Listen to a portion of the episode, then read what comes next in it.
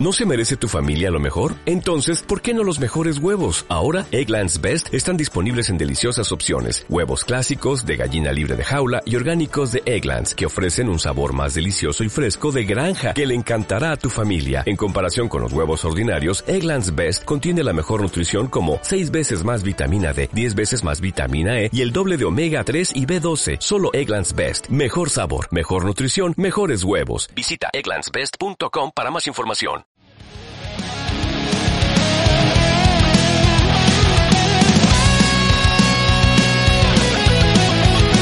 ¿Qué tal compañeros? Mi nombre es Marcos Maravilla.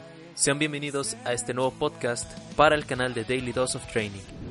Hoy quiero hablarles acerca de un principio que es bastante eficaz tanto en el entrenamiento, la nutrición, la formación de hábitos, obtención de resultados, etc. Este principio es aplicado en distintos ámbitos, como el económico, por ejemplo, pero como les dije es fundamental para conseguir los resultados deseados y además conseguirlos de una manera eficiente quiero hablarles del principio de Pareto.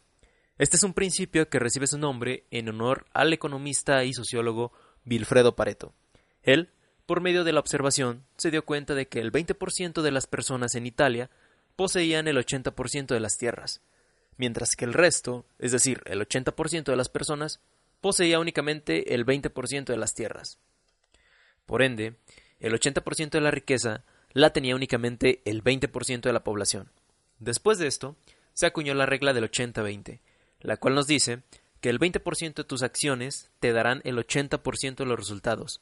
Dicho de otra manera, el 80% de los efectos vienen del 20% de las causas. Ahora bien, ¿qué tiene que ver esto con el entrenamiento o la nutrición? Pues en realidad bastante. Sobre todo este consejo va enfocado a los novatos, principiantes o personas que apenas iniciaron a entrenar. Con esto me refiero a que no intentes hacer todo desde el principio. Céntrate primero en lo básico y en lo que en verdad te hará progresar. Centra tu atención y esfuerzos en controlar el 20% de las acciones o factores que te darán el 80% de los resultados. Y una vez que puedas controlar los factores básicos o principales, pases a los factores secundarios. Te pongo un ejemplo. Imagina que tú quieres aumentar tu masa muscular y te inscribes por primera vez en un gimnasio pues no tendría sentido que sigas metodologías complejas de entrenamiento si aún no tienes la adherencia o el hábito ni siquiera de ir a entrenar de forma frecuente y constante. O es absurdo intentar mejorar los distintos componentes de la carga, es decir, mayor volumen, más repeticiones, mayor peso, mayor intensidad, etc., sin antes conocer y aprender bien la técnica de los ejercicios. Otro ejemplo. Es absurdo que sigas protocolos complejos de nutrición para maximizar el aumento de masa muscular, disminuir tu porcentaje de grasa corporal o que te satures de suplementos para maximizar los resultados si ni siquiera sabes contar aún las kilocalorías totales que consumes en tu dieta o cuál es la distribución de los macronutrientes. Todo eso también tiene que ver o está relacionado con el conflicto que muchas personas tienen al plantearse distintos objetivos cuando inician en el gimnasio. Por ejemplo, imagina que yo quiero aumentar todo lo que pueda mi masa muscular, pero a la vez quiero reducir 3 kilos mi grasa corporal, aumentar un 40% mi 1RM en sentadilla y mejorar mi capacidad aeróbica. Bueno, pues ¿qué crees que suceda con todo esto? Pues que en realidad no mejore nada. Por eso es tan importante centrarse en objetivos que son precisos y progresar en lo que en verdad quieras mejorar. Tendrás que plantear metas totalmente realistas. Ahora bien, como consejos prácticos les puedo aportar los siguientes. En el entrenamiento existe un principio que desde mi punto de vista es de los más importantes para conseguir resultados y conseguirlos de la mejor manera, y que sin embargo no se sigue en la mayoría de los gimnasios. Estoy hablando del principio de la individualización. Este principio nos obliga a considerar la naturaleza única e irreproducible de un sujeto, tomando en cuenta las características individuales de cada persona. Esto significa que entrenar a dos deportistas con un mismo plan de entrenamiento misma carga, mismos ejercicios, etcétera, como se hace en muchos gimnasios, no es ni de cerca lo más eficiente. Y peor aún, muchas personas siguen las rutinas que copian de Internet de su deportista, culturista o actor favorito, pensando que conseguirán resultados parecidos. Pero esto no funciona así, ya que estas rutinas se planifican de forma muy específica para esas personas, según las adaptaciones que han conseguido, según sus objetivos, eh, según la dieta que siguen, según sus características individuales, etc. Si tú copias estas rutinas, podrías sobreentrenarte, no conseguir ningún resultado, o en el peor de los casos, lesionarte. Por lo tanto, el plan de entrenamiento, la carga de trabajo, debe individualizarse en base al nivel que tengas y al objetivo que quieras conseguir. Otro error que suelen realizar las personas novatas es cambiar constantemente la rutina, ya que si tú la cambias de manera frecuente, interrumpes los procesos de adaptación.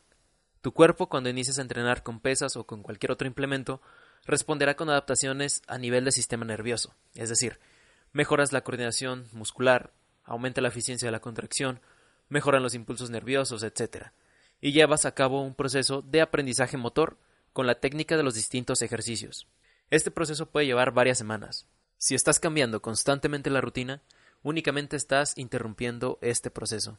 Yo recomendaría que en una planificación de entrenamiento destinaras un par de mesociclos con un objetivo únicamente de aprendizaje técnico.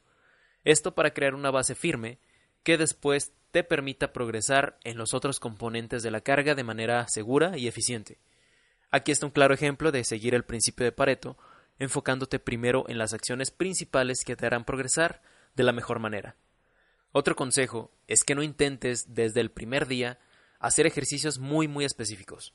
Céntrate en aprender a moverte y realiza el trabajo enfocado a grandes grupos musculares y ejercicios multiarticulares, como las rutinas full body, por ejemplo, ya que nos permite tener un buen tiempo de recuperación y nos permite tener mayor frecuencia en los ejercicios. Y recordemos que tener mayor frecuencia es indispensable para el proceso del aprendizaje de la técnica. Te pongo un ejemplo. Si tú realizas press banca únicamente los lunes y ese día intentas hacer todo el trabajo y terminar muy muy fatigado, en un mes solo habrás hecho el ejercicio cuatro veces. Y de esas cuatro veces el trabajo asimilado estará limitado por el altísimo volumen e intensidad en una sola sesión. Sin embargo, si tú realizas press banca lunes, miércoles y viernes, con un menor volumen e intensidad, estarás repitiendo el ejercicio 12 veces en un mes, donde probablemente habrás asimilado muy bien ese trabajo porque habrás optimizado los tiempos de recuperación. Bien, eh, como resumen, los consejos principales o puntos principales son los siguientes. Individualizar y ajustar la dosificación de la carga según el nivel y el objetivo de la persona. Aplicar el principio de sobrecarga progresiva, es decir, no intentar hacer toda la primera e ir poco a poco. Aplicar el principio de Pareto, centrarse en las acciones básicas y principales que te darán el 80% de los resultados. Aprende primero a moverte y aprende la técnica de los ejercicios antes de querer ser específico y antes de buscar la complejidad de los mismos. Y bueno compañeros, esto sería todo por el podcast de hoy. Espero te sea de utilidad y te haya aportado algo nuevo y útil. Me ayudaría mucho si lo compartes o dejas tu like. Gracias por tu atención y hasta luego.